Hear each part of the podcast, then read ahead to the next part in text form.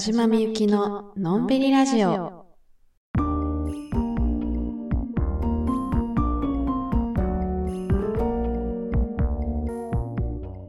こんばんは、田島みゆきです。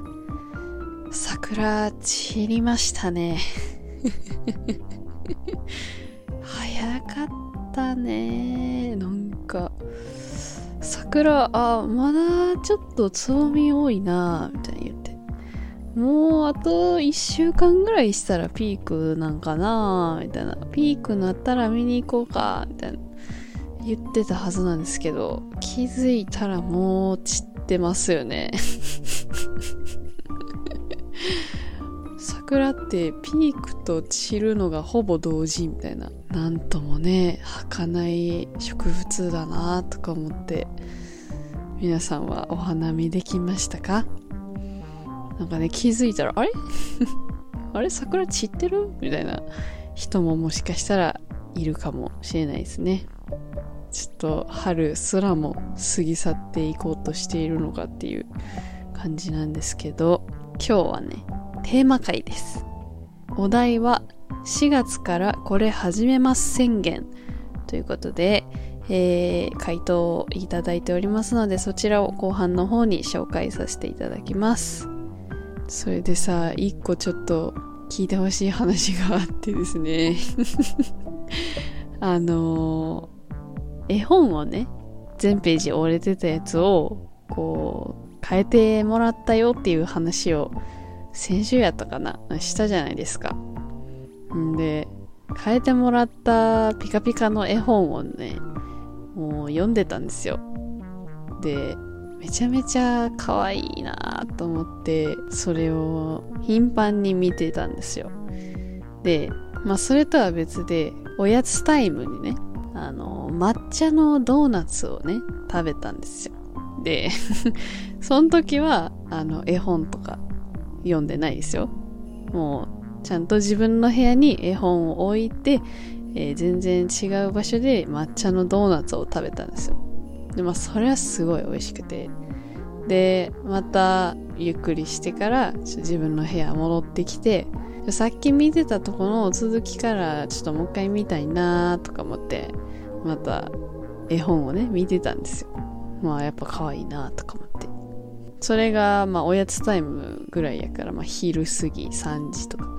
で、また、寝る前に、また読みたくなって、で、ペラペラーってめくってたら、うん緑色のかけらみたいなのがね、ページの 端っこの方にこう、てんってついてまして。まあまあ大きくてね、そのかけらが。1センチぐらいのね、かけらがポンってついてて。ん？何これ？と思って、剥がそうとしたら、そのかけらの跡がページにしっかりとついてまして。よくポテチとかさ、紙に落としたらさ、こうちょっとこう透けるみたいな油の跡がつくじゃないですか。まさしくその油の跡がね、その緑のかけらを剥がした時に絵本についてまして、え？ってなって。で、そのかけらがついている状態で本を閉じてたんで、まあ、その反対側にも同じ跡がついてるわけですよ。だから その緑のかけら1センチぐらいの、え油のシミみたいなのが、綺麗にこう反転した状態で見開きにこうついてたんですよ。で、何かわからんくて最初その緑のかけらが。何これと思って。で、よくよく思い返したら、抹茶のドーナツやこれってなって まあ全然ねそのドーナツを食べてた時に絵本は持って行ってなかったしなんでここにドーナツのかけらがついてんのか全くわからないんですけどおそらく私のまあ肘とか手とかあの腕とかにね、まあ、どっかに付着していたものがこう落ちてついちゃったんだろうなっていう感じなんですけどあれだけ、ねえ、あれだけして変えてもらった絵本なのに、結局、自分で汚すっていう。局ね、自分の手で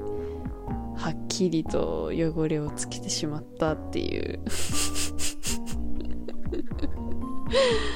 いや、返品したのになーっていうね、ちょっと、はー、ドーナツってなりましたね。まあだから結局、返品してもしなくても一緒やったんじゃねっていう。話ですよ まあちょっとね、抹茶ドーナツは美味しかったんで、まあ、よしとします はい、ということで、えー、今日も最後までお付き合いよろしくお願いいたします。このラジオは Apple Podcast、Anchor、Spotify、Google Podcast でお聞きいただけます。ラジオの感想やラジオテーマの回答は、インスタグラムアットマークみゆきアンダーバー田島アンダーバーにて受け付けております。ぜひあなたのお話を聞かせてください。お待ちしております。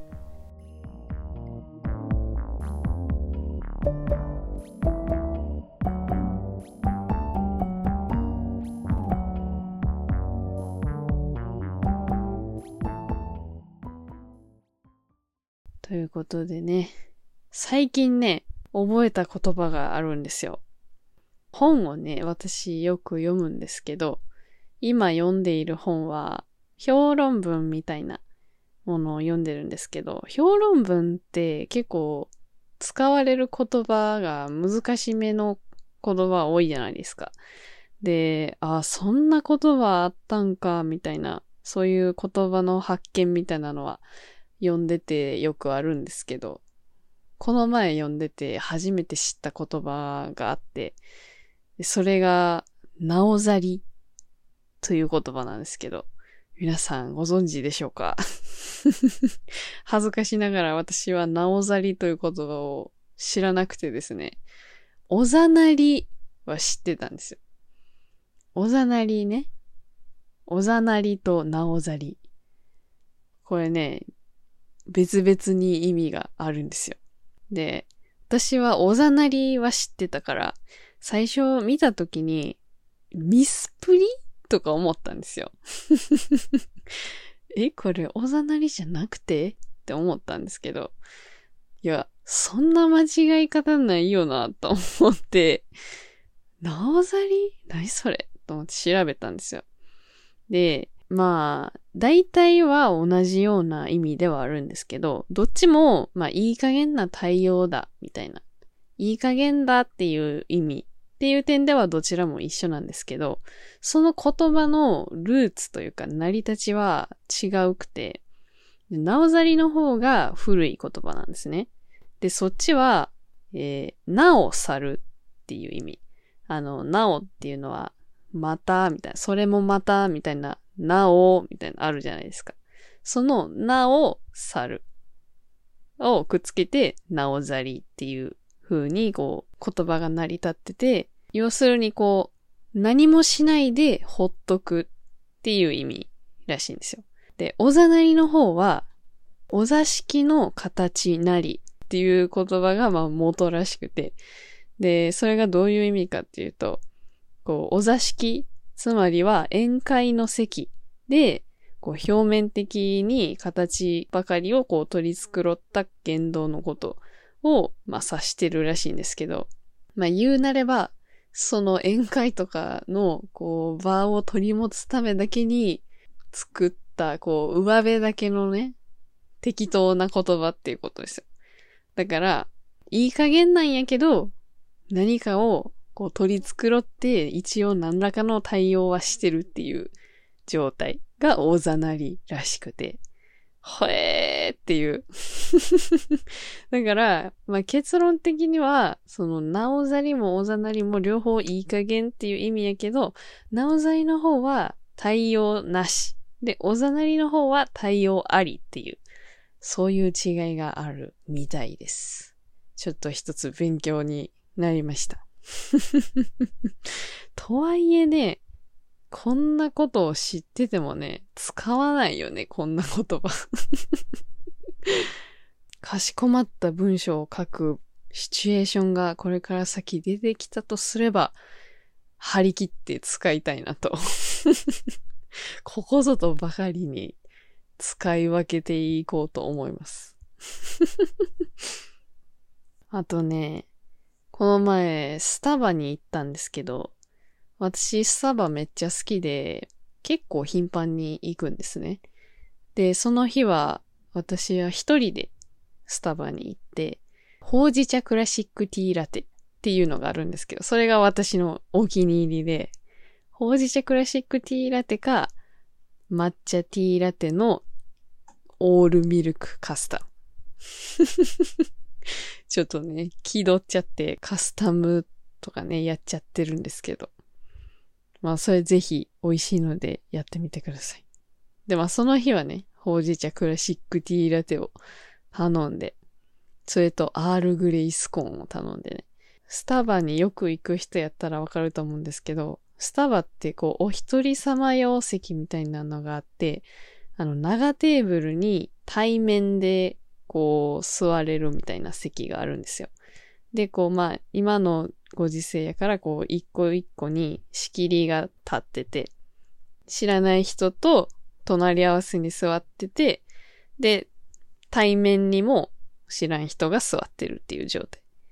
の席があって、で私はその日一人やったんで、その対面のお一人様用席に座ったんですね。で、そう、座る前にね、その、ほうじ茶クラシックティーラテこう頼んだ時に、あの、外国人の方が一人レジ横にこう立ってはって、で、その人は多分食事を終えた後の人で、でもなんか店員さんに何かを言いたげそうに、レジの横に立ってはったから、なんか、これ言ってあげた方がいいんかなとか思って、あ、あの、この方なんか、よ、呼んではりますけど、みたいな。あの、こっち、みたいな、ちょっと、まあ、そこまで具体的には言ってないけど、こう、店員さんにちょっと、あみたいな感じで、こう、合図を送ったんですよ。で、そしたら、その外国人の方が、男性の方だったんですけど、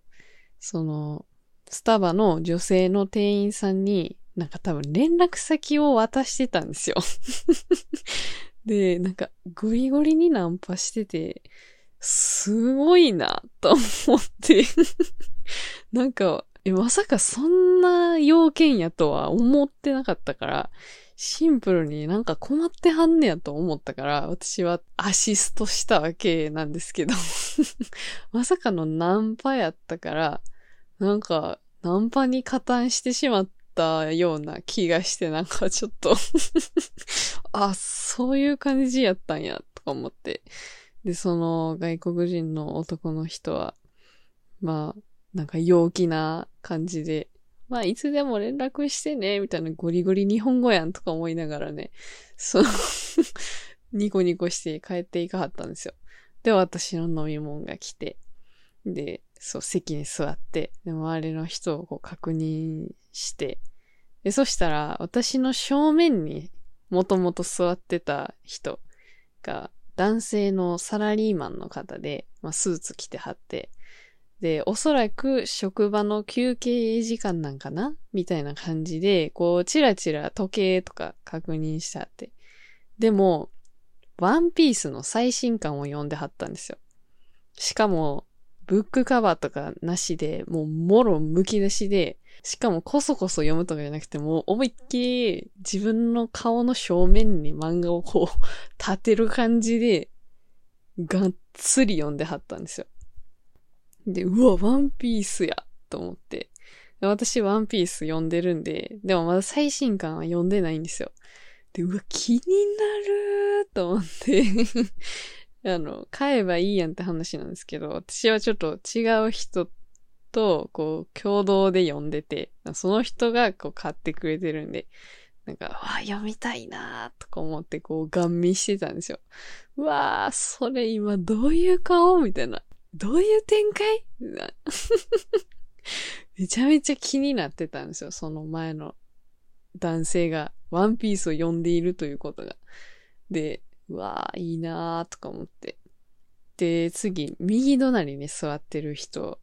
女の人で、私と同年代ぐらいの女の人が右隣に座ってたんですけど、その人は、あの、パソコンを置いて、それに液タブをこうつなげてて、液タブっていうのは、えっ、ー、と、液晶タブレットの略なんですけど、あの、デジタルの絵を描くときに使う、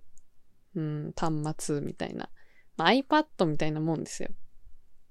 をパソコンにつなげてて、で、ガンガン絵を描いてはったんですよ。で、え、それ、ここでする作業かいなとか思ったんですけど、あまりにもフル装備でガンガンに作業してるから、なんかすごいな、ここでそれやんのとか思ったんですけど、まあでも、結構本格的な絵を描いてはって、えー、これはどういうコンセプトで描いてんやろうなとか思って、まあそっちの絵を描いてる人にもめちゃめちゃこう気がいっちゃって、左隣にね、座ってたのが、男性の大学生二人組っぽい人たち。まあ、そっちは友達同士で、こう、ベラベラ喋ってたんですよ。んで、しばらくしたら、その左側の大学生男子二人の友達っぽい大学生女子二人が来たんですよ。で、なんか、喋り始めてて、その、ほぼ席は埋まってたから、遅れてきた女子二人の席はないんですよ。ないんですけど、こう、もう、もはや立ち話みたいになってて、こう男子二人座って喋ってて、こう、その遅れてやってきた女子二人が私の後ろに立ってる状態で、こう4人で喋り出したんですよ。めっちゃ気になると思って あの、すごい空間に囲まれて私はこう、ほうじ茶クラシックティーラテを 飲む羽目になったんですよ。んで、後ろの、その女子二人と、まあ左の男子二人の話は、正直、ちょっとやめてほしいなって。ちょっと、私の後ろに立ってそれ喋り続けるのちょっとやめてほしいな、みたいな思ってたけど、その正面の男性と右隣の絵描いてる女性には、ちょっと話しかけたいって思ってる自分もいたんですよ。でもその、まあ、もちろんね、話しかけるわけもないんですけど、仮に私が話しかけたとしたら、その私が今、後ろにいる女性に対して思っているような、不快な気持ちを抱かせることになるんだろうかとかね。こうね、こう、変な妄想ばっかりが膨らんでいってあ、の、もし私が、あの、ナンパの外国人だったとしたら、何のためらいもなく、いい絵だね、とか、ワンピース続き面白いっすかみたいな。いや、その声かけが正しいかどうかは、まあ、うざすぎるかもしれんけど まあ、もし私が外国人のあの男の人だったら許されたのかなとか思いましたね まあ私はそこにいた誰よりも早く席を立ってその空間から抜け出したんですけど。いや、なかなか面白い空間でしたね、あれは。あんなことないよね。いやー、でもなんか、自分のめっちゃ好みの服着てる人とか、え、めっちゃ可愛いもん持ってはるあの人、みたいな。いや、あれどこで買ったんやろとか、え、めちゃめちゃいいよな、それ、みたいな。すごいマニアックなピンポイントなところで共感できそうな知らん人を見つけたらめっちゃ声かけたくなっちゃうんですよね。しーひんけど。年を取れば取るほど知らん人に声かけたくなる衝動が増えている気がする。昔はそんなこと死んでも絶対考えつきもせんかったけど、なんか、年々、あれこれ、ふらって今声かけたらどうなんやろうみたいな。気軽にこう、あ、それめっちゃ可愛いですね、とか、あ、それ私も好きなんです、とか、突然言ったら、世界変わるんかな、とか、思ったりするんですよね、最近。だって、こんなにも、もうすぐ隣にいるのに、声をかけてはいけないっていうのが、なんか不思議やなって思って。ねそんなん怖すぎますけど、隣に座ったから絶対声かけてもいいみたいな、そんなね、そんなことあってたまるかって感じなんですけど。ふとね、こっちが一方的にね、あ、めっちゃいいなっていう人がいたらね、そういう気持ちにならんこともないなっていう話ですよ。まあでも多分おばあちゃんとかなってきたらもうその辺のリミットが外れちゃって、誰かで構わず声かけるようになるんやろうなって思ったんですけど。まあだから私がよぼよぼのおばあちゃんになったら、やっとあのワンピースの男性にも絵描いてた女性にも声をかけれるようになるんかな ということで、えー、テーマ回の回答紹介をしていこうと思います。えー、改めましてテーマは4月からこれ始めます宣言です。では、どんどん紹介していこうと思います。ドッピエッタさん。ピアノとギターの両立。おちょっとね、似たようなのがもう一個あったので、続いて紹介します。ペイさん。ピアノ。最後に弾いたのは小学5年生。ということで、ピアノね。その楽器を始めようっていう人も結構いるんですね。まあ、ピアノとか、昔やっててもう一回始めようみたいなパターンの人は、まあ、きっと体が覚えているんじゃないかと思います。なんか自転車とかさ、水泳とかさ、そういう習得する系は、一回習得すれば、ちょっと空いても、体が覚えているんじゃないかなって思ってるんで、まあ、きっと、このピアノとギターは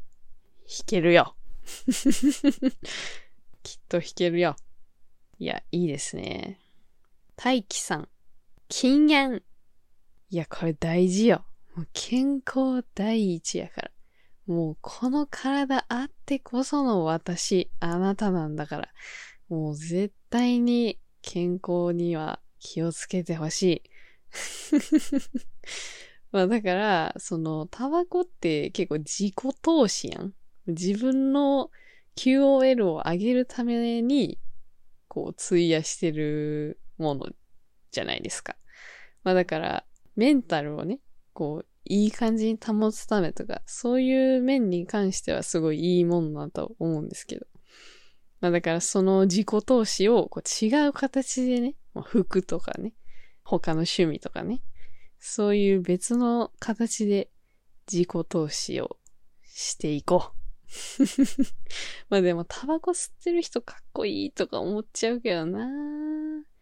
思っちゃうけど、でも自分が大切な人がタバコ吸ってたらちょっと悲しいかも。長生きしてほしいから。みんな長生きしてほしいから。禁煙頑張って。はい、次。トッポギのお菓子さん。ストレッチします。いいね。これは私も便乗させていただこうかなと思います。私もストレッチ頑張るよ。実はね、私あの、高校時代、チアやってたんですけど、チアやってた時はね、めっちゃ柔らかかったんですよ。あの、まあ、もともとカッチカチだったんですけど、そのチア入ったことによって、まあ、頑張って体を柔らかくして、で、前後開脚もこう、ベタってできるようになったし、あの、Y 字バランスとかもね、できたんですけど、で、この前、ふと思い立ってね、ストレッチしてみたんですよ。そしたらね、あの、長座体前屈のストレッチあるじゃないですか。あの、足、両足前に出して、そのまま倒れるやつ。あれがね、あの、それをやろうと思って直角に座った時点で痛かったんですよ。そっから全然前に倒れることもできず、もう記録0ミリメートルですよ。だからね、いや、これはまずいと思って、これ私も便乗させていただこうかなと思います。一緒にふにゃふにゃボディ目指そう。はい、次。ショップガールさん。東京に相撲計画指導。いいっすね。東京ね。い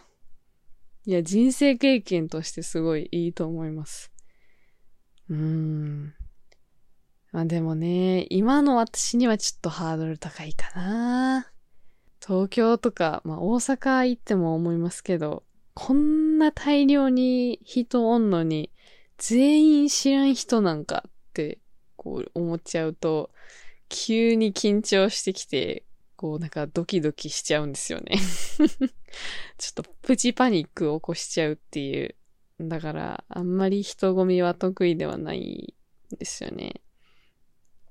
あとね、田舎が心地よすぎる。なんかね、田舎って、こう、空気の、なんていうか、雰囲気とかさ、その、匂いとかでさ、悪いことが起こる気しないんですよ。いや、それはもちろん私自身がよく知ってる土地だからっていうのはもちろんあるんですけど、田舎にいてね、不吉なことがね、起こる気がしないんですよ。逆に言うと、その人混みにまみれて、こう、プチパニックになってる時は、なんか、悪い予感しかせんみたいな。なんか、なんかそうそうしちゃうっていう。これがね、田舎者の特徴なんですけど。でもね、いつか自分をこう、鍛えるっていう意味でもね、そういう東京とか、まあ、都会に身を置いてみたいなとも思ってますので、ショップガールさん頑張って応援してます。いや、私みたいな妹っ子じゃないか。余計なお世話でした。はい。だし巻き卵さん。貯金です。ハートハートハートハート。めっちゃハートついてるけど。いや、結局これなんよ。お金がすべてよ。私も、まあ先週の配信で言いましたけど、ちょっと買い物のやり方見直すキャンペーンやってるんで、買い物はね、だし巻き卵さんアドバイスしておきます。買い物はよく、えー、見て、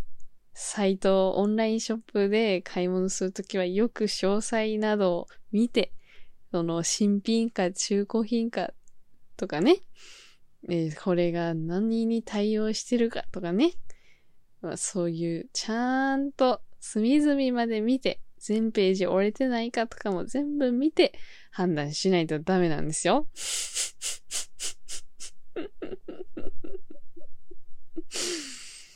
はい。私からの助言でした。全部自分のこと。ということで、えー、回答してくださった皆様ありがとうございました。ちなみにね、私の4月宣言したいことは、えー、このラジオの週1配信をとりあえず1年続けるですね。今のところ別に何の問題もなく週1配信できてるんで、意外とこれいけんじゃねえと思ってるんですけど、私が持つ力の中で一番欠けているのが継続力です。なので、それを向上させれば、逆に言えばね、それが身につければ、だいぶパワーアップできるってことだからね。もうせめてこのラジオだけでも、ちょっと一年、とりあえず一年、週一配信続けたいなと思ってますので、ぜひこれからも皆さんお付き合いよろしくお願いします。